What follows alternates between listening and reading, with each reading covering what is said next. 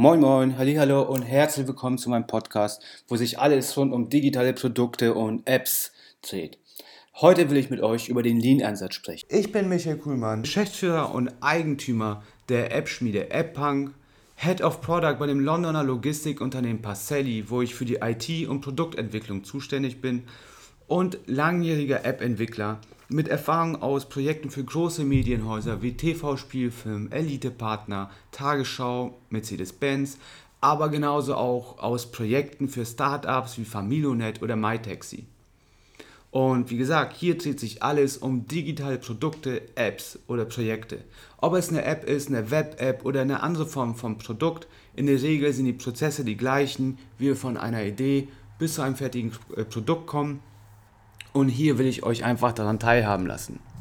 In diesem Podcast will ich mit euch über den Lean-Ansatz sprechen. Der Lean-Ansatz kennen viele aus der Auto- oder aus der Industrie, von Toyota, aus der Produktion. Hier geht es jetzt um den Lean-Ansatz bei der Entwicklung von digitalen Produkten. Denn wir treffen häufig bei AppPunk Gründer äh, mit neuen Geschäftsideen, die sehr motiviert sind, ihre neue Geschäftsidee umsetzen zu lassen, die neue App programmieren zu lassen, das System umprogrammieren zu lassen, was ihre Geschäftsidee umsetzt. Und haben noch nie von Lean gehört, beziehungsweise ähm, haben das einfach ausgeblendet. Und deswegen spreche ich mit euch jetzt darüber, weil das immens wichtig ist. Denn viele verzetteln sich, indem sie am Anfang ein Riesensystem entwickeln lassen wollen. Das trifft aber genauso auch für Unternehmen äh, oder auf Unternehmen zu, die zum Beispiel eine App entwickeln lassen wollen, um ihre Prozesse zu optimieren. Die nehmen an, dass diese App sofort von ihren Anwendern äh, angenommen wird, dass die sich problemlos in die bisherigen Prozesse eingliedert, dass die Menschen sofort auf die App umschwenken, wenn sie davon hören und wollen das Riesensystem entwickeln lassen. Der Gründer auf der anderen Hand hat die Idee, ist super begeistert, super motiviert, hat die Vision für seine App und will das gesamte System mit allen Pipapo umsetzen lassen. Denn ohne diese eine Funktion ist diese App nicht das, was er sich vorgestellt hat. Vorsicht!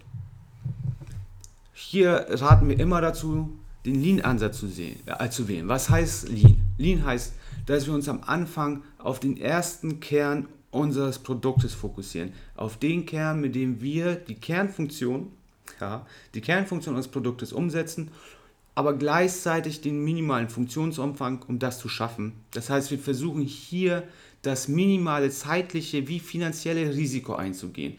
Wir entwickeln erstmal, wie gesagt, nur den Kern und testen damit, wie das bei den Anwendern ankommt. Denn warum sollen wir das ganze System entwickeln lassen? Warum sollen wir jede super coole Funktion im Detail entwickeln, die man erst später findet, die der Nutzer erst findet, wenn er diese Anwendung nutzt, wenn es vielleicht am Ende gar keine Nutzer gibt? Das heißt, zuerst müssen wir natürlich einen Mindestmehrwert für den Nutzer bieten, damit er sich überhaupt entschließt, meine App runterzuladen, das heißt, im App Store zu suchen, aufs App-Icon zu klicken, installieren und dann nochmal App starten das heißt, dafür müssen wir den Nutzer belohnen. Wir müssen hier einen richtigen Mehrwert liefern. Aber wir sollten uns darauf fokussieren, was hier der minimale Mehrwert ist, um unsere Idee zu testen. Und genau diesen entwickeln wir auch nur.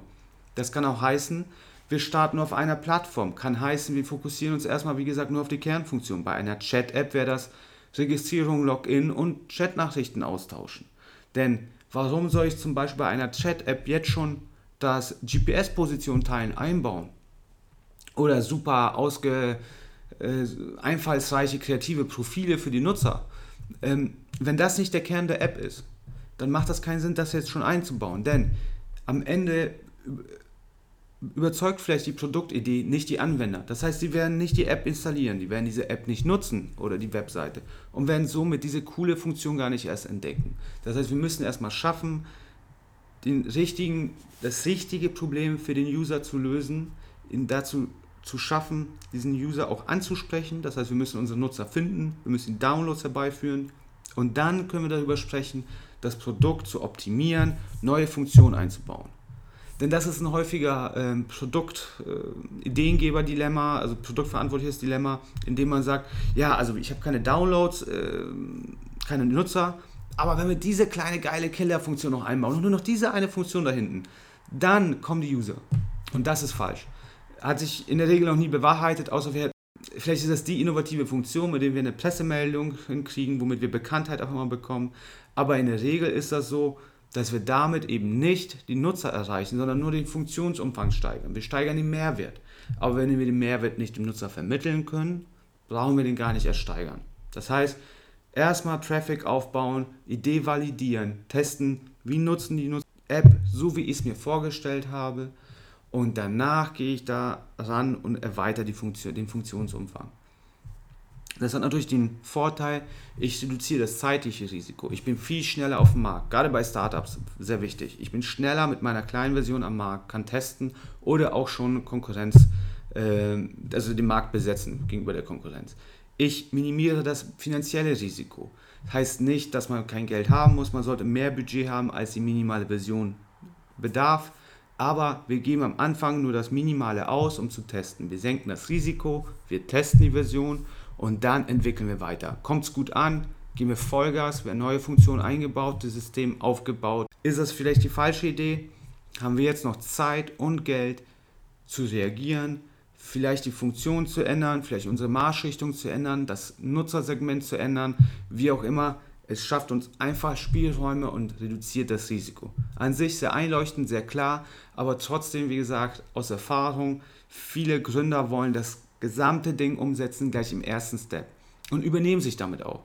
Denn ein digitales Produkt für ist für Personen, die nicht aus der digitalen Wirtschaft kommen oder nicht mit Produkten arbeiten, mit Apps, Softwareentwicklung, fühlt sich am Anfang auch noch sehr neu an. Die kennen die Prozesse nicht, die kennen die Risiken nicht, können vielleicht die Risiken auch nicht abschätzen. Das heißt, auch hier Learning by Doing, Fahren auf Sicht.